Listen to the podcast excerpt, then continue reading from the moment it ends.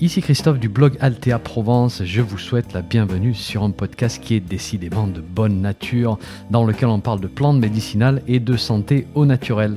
N'oubliez pas de vous abonner à ma lettre d'information en suivant le lien dans le descriptif du podcast, c'est gratuit.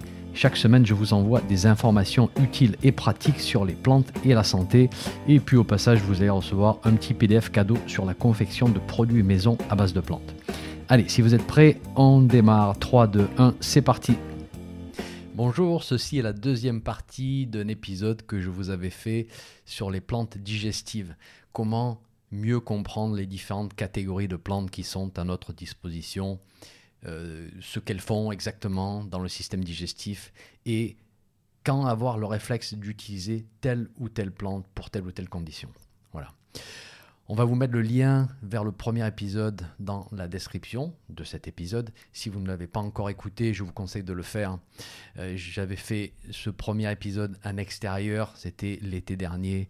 Là, on est en plein mois de février, il fait froid et il y a un mistral à décorner les bœufs à l'extérieur, donc on va rester ici tranquillement au chaud. Alors le but de ce genre de discussion, c'est de vous permettre de réfléchir par vous-même et de commencer à construire des modèles dans votre tête, des modèles de, pratique relativement simples, de développer certains réflexes et de vous dire, tiens, il y a ça qui se passe dans mon corps, donc je vais penser à telle catégorie de propriétés de plantes médicinales.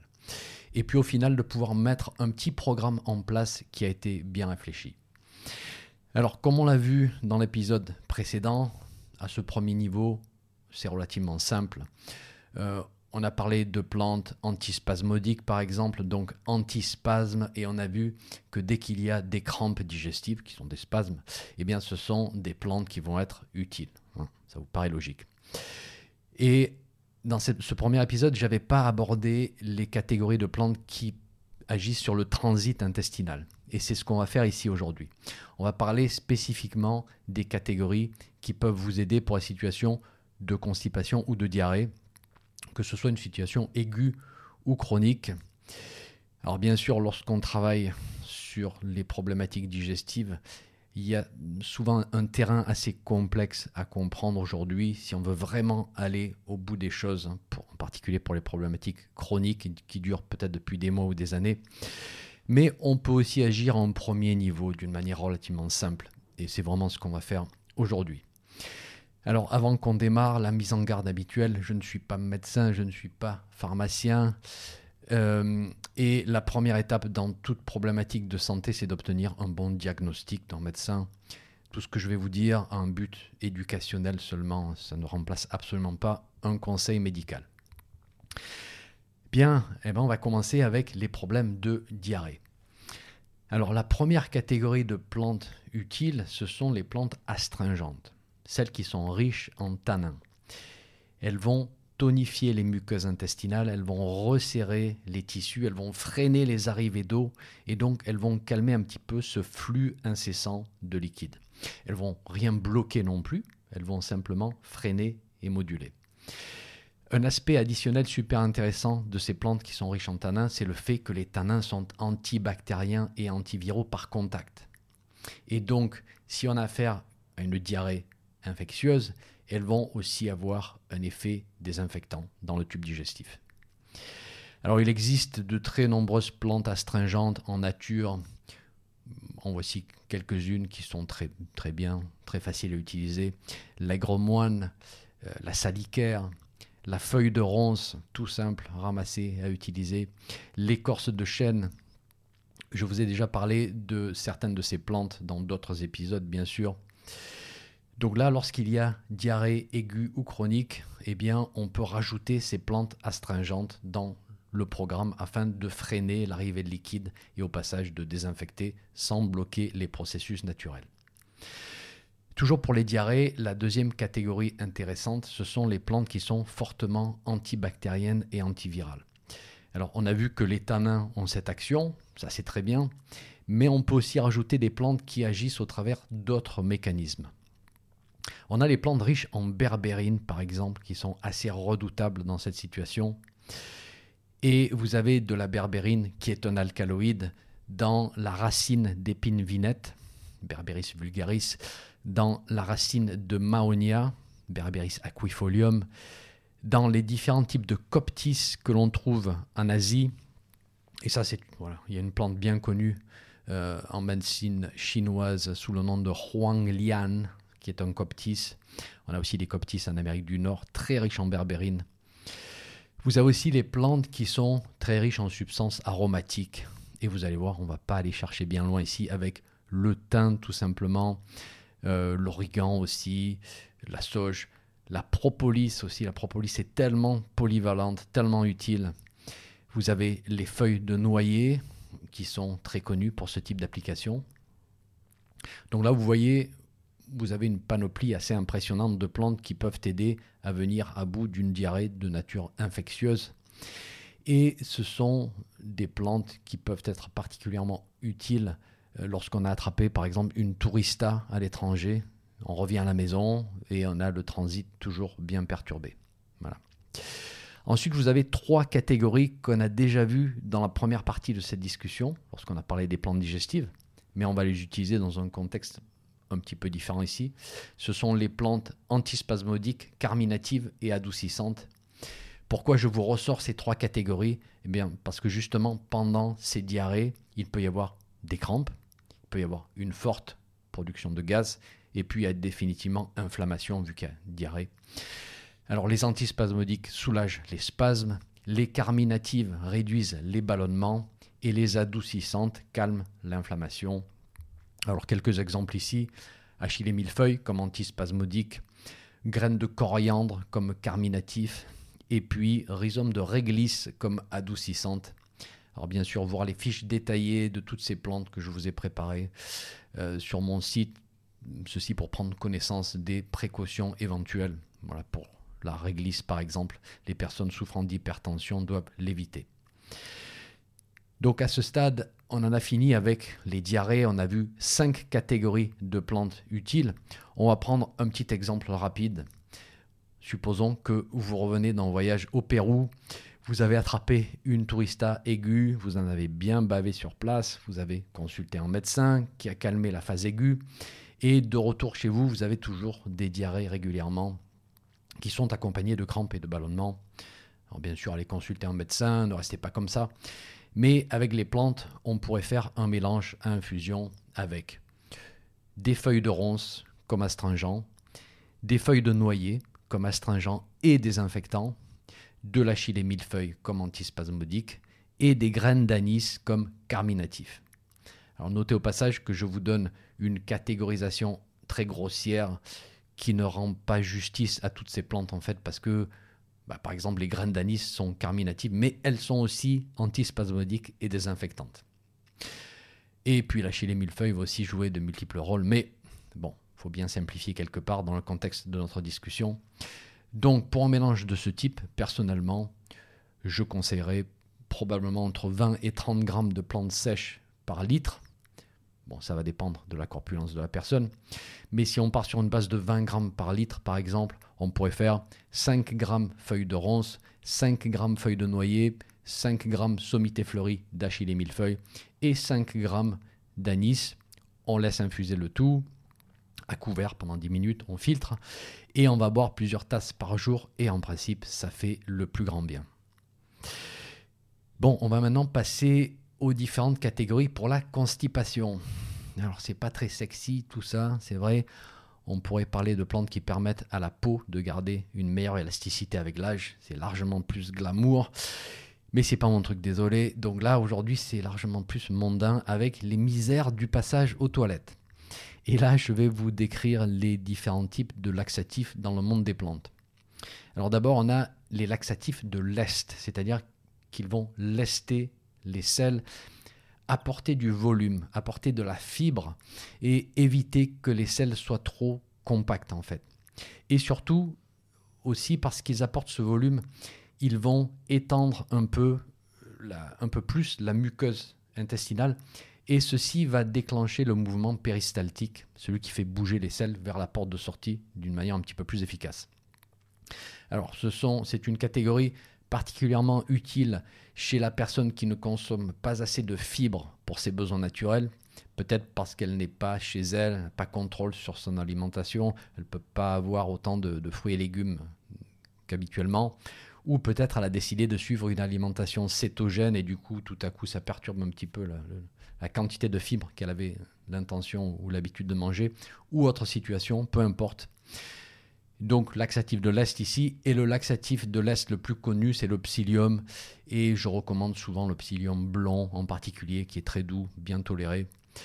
Vous avez aussi les graines de lin, qui ont l'intérêt additionnel d'apporter des acides gras intéressants, ainsi que des propriétés phytoœstrogéniques, donc indiquées lorsque constipation de la ménopause, par exemple.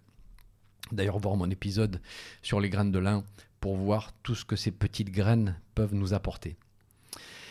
Alors en général, on va mélanger ces laxatifs de l'Est avec de l'eau. On boit beaucoup avec la prise pour que ces fibres captent l'humidité et intègrent cette humidité dans la masse fécale. Je ne vais pas entrer dans tous les détails ici, mais sachez qu'il y a des moments où il vaut mieux ne pas prendre ces laxatifs de l'Est, en particulier si on est déjà bien bloqué. Et si on les prend avec pas assez d'eau, eh ben on peut créer l'effet inverse, donc d'assécher au contraire l'environnement intestinal. Ensuite, nous avons les laxatifs osmotiques qui ont pour action d'attirer l'eau depuis la muqueuse intestinale vers les selles. Alors ici, vous avez la manne de frêne, par exemple. Je vous avais déjà fait un épisode sur la manne de frêne. Ou les pruneaux, tout simplement, qui contiennent, du sorbitol, qui est un sucre à propriété laxatif osmotique. Et en micronutrition, nous avons le magnésium, qui vraiment bien dosé est très efficace pour apporter cet effet osmotique. Ensuite, nous avons des stimulants hépatobiliaires, c'est-à-dire des plantes qui augmentent la production et la relâche de bile pendant la digestion. Et il faut savoir que la bile, c'est l'un des liquides digestifs principaux et elle a un petit effet irritant sur la muqueuse intestinale qui fait que le mouvement péristaltique va se dérouler d'une manière un petit peu plus efficace parce qu'on a un petit peu hérité et donc ça fait bouger les choses de l'avant. Ces stimulants biliaires sont particulièrement intéressants lorsque la personne semble avoir une production de bile un petit peu déficiente. Voilà, donc typiquement, peut-être elle a un petit peu du mal à digérer tout ce qui est gras parce qu'il faut une bonne production de bile pour digérer les lipides. Et si c'est le cas, eh bien, ces stimulants biliaires peuvent bien fonctionner pour ces cas de, de constipation ou parfois même on peut les utiliser en première approche lorsque la constipation n'est pas très aiguë, pas très problématique. Elles peuvent bien fonctionner ici. Et on a par exemple notre bonne vieille racine de pissenlit. Nous avons le radis noir, nous avons le bol d'eau et une plante aussi que j'apprécie tout particulièrement qui est la racine d'oseille crépue, voire l'épisode que je vous avais déjà fait à son sujet. La dernière catégorie, c'est celle qu'on réserve pour la fin. Ce sont les laxatifs stimulants et irritants. On les réserve pour la fin justement parce qu'ils sont très irritants. Et si vous introduisez une substance très irritante dans les intestins, eh bien, le réflexe du corps, ça va être quoi à votre avis? Réponse A, on garde la substance bien au chaud à l'intérieur pour qu'elle fasse un maximum de dégâts. Ou réponse B, on va essayer de l'expulser d'une manière rapide et explosive. Voilà. Pour voter, vous pouvez envoyer A ou B par SMS au 06. Bon, hein, on va arrêter, je ne vais pas vous donner mon numéro de téléphone non plus. C'est la réponse B, bien évidemment, et ça va être l'effet dragé-fuca, si vous voyez de quoi je parle. Bon, plus sérieusement, ces laxatifs sont utilisés en dernier recours, vraiment, lorsqu'on est bloqué. Euh, la prochaine fois, on pourra réfléchir à une meilleure approche pour ne pas en arriver à ce point. Mais là, il faut débloquer les choses d'une manière assez rapide. Alors ici, vous avez la feuille de bourdaine, vous avez les feuilles ou le péricarpe des fruits de séné, donc dit plus simplement le séné. Euh, vous avez la racine de rhubarbe officinale, vous avez le suc d'aloès. Alors attention, j'ai pas dit ici le gel. On ne parle pas du gel d'aloe vera, on parle du suc très irritant de l'aloès. Vous trouverez en général toutes ces plantes et ces préparations en herboristerie ou dans certaines préparations pharmaceutiques, vous voyez avec votre pharmacien. Et surtout, suivez les instructions sur la boîte ou les instructions que vous donner votre, votre arboriste préféré. N'essayez pas de d'accélérer la prise ou de maximiser les doses, peut-être parce que vous trouvez que ça n'agit pas assez vite. Il faut savoir que certaines de ces plantes mettent plusieurs heures pour agir, mais je vous assure qu'elles vont finir par agir. Et souvenez-vous du sketch de Coluche et de son, voilà, le fameux sketch sur les dragées Fuca. Et après, il faut Ajax qui nettoie du sol au plafond. Alors, avec toutes ces catégories, si on a un problème de constipation chronique, on va essayer de composer au mieux le programme. Euh, comme je vous disais, si la personne ne consomme pas assez de fruits, de légumes et donc de fibres pour ses besoins, alors psyllium blanc, c'est le choix évident. Si on suspecte une faiblesse du côté foie, une personne peut-être facilement nauséeuse ou qui a des difficultés à digérer tout ce qui est un petit peu gras, alors stimulant hépatobiliaire. Laxatifs osmotiques comme le magnésium sont vraiment super faciles à utiliser et franchement, moi je les recommande quasiment systématiquement s'il y a diarrhée chronique, en particulier vu les carences suspectées à l'heure actuelle en magnésium. Et puis si on s'approche un petit peu plus du point de blocage, appelle l'impaction, alors là il faut avoir recours aux laxatifs irritants et puis surtout faire appel à son médecin si ça devient trop sérieux. Donc à ce stade, on a couvert les catégories de plantes pour les diarrhées et la constipation. Commun à toutes ces problématiques de transit, nous, avons souvent des dérèglements de la flore intestinale. Je vous avais parlé rapidement de prébiotiques dans la première partie de cette discussion et il s'applique toujours ici, bien évidemment, avec des probiotiques à rajouter si nécessaire parce que les dérèglements de la flore, hein, les dysbioses, sont souvent impliqués dans les problématiques de transit. Euh, dans mon expérience, il peut aussi y avoir des intolérances alimentaires et parfois en éliminant certains groupes d'aliments, on peut faire bouger les choses d'une manière assez notable pour les problèmes de, constipation chronique. Les produits laitiers, je ne sais pas si vous saviez, mais euh, ont été vraiment pointés du doigt dans plusieurs études sur la constipation chez l'enfant et il n'y a pas de raison de penser que chez l'adulte ce soit différent. Donc voilà, j'espère que ces informations vont vous aider à structurer votre réflexion. C'est vraiment mon but ici. Euh, comme vous le savez, je vous fais régulièrement des fiches détaillées sur les différentes plantes médicinales avec leurs propriétés. Et puis des fois, j'essaye de vous aider à composer avec ces plantes et justement faire des liens entre leurs propriétés et certains déséquilibres de santé. Peut-être que ça fait beaucoup d'informations, je sais. Il faut parfois faire plusieurs passes pour bien digérer tout ça. Désolé pour le jeu de mots à 3 centimes au sujet de, la digestion. Et puis je vous rappelle aussi que si vous voulez avoir accès à un programme détaillé sur les troubles digestifs, organisé avec mon soutien direct et celui de ma petite équipe, eh bien vous avez mon programme vidéo sur la santé du système digestif. On vous mettra le lien aussi. Allez, je vous laisse. Merci pour votre intérêt et à très bientôt pour un prochain sujet.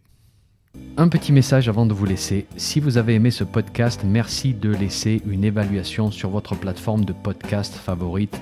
Ça permettra à d'autres personnes de découvrir mon podcast et d'en profiter. Un grand merci.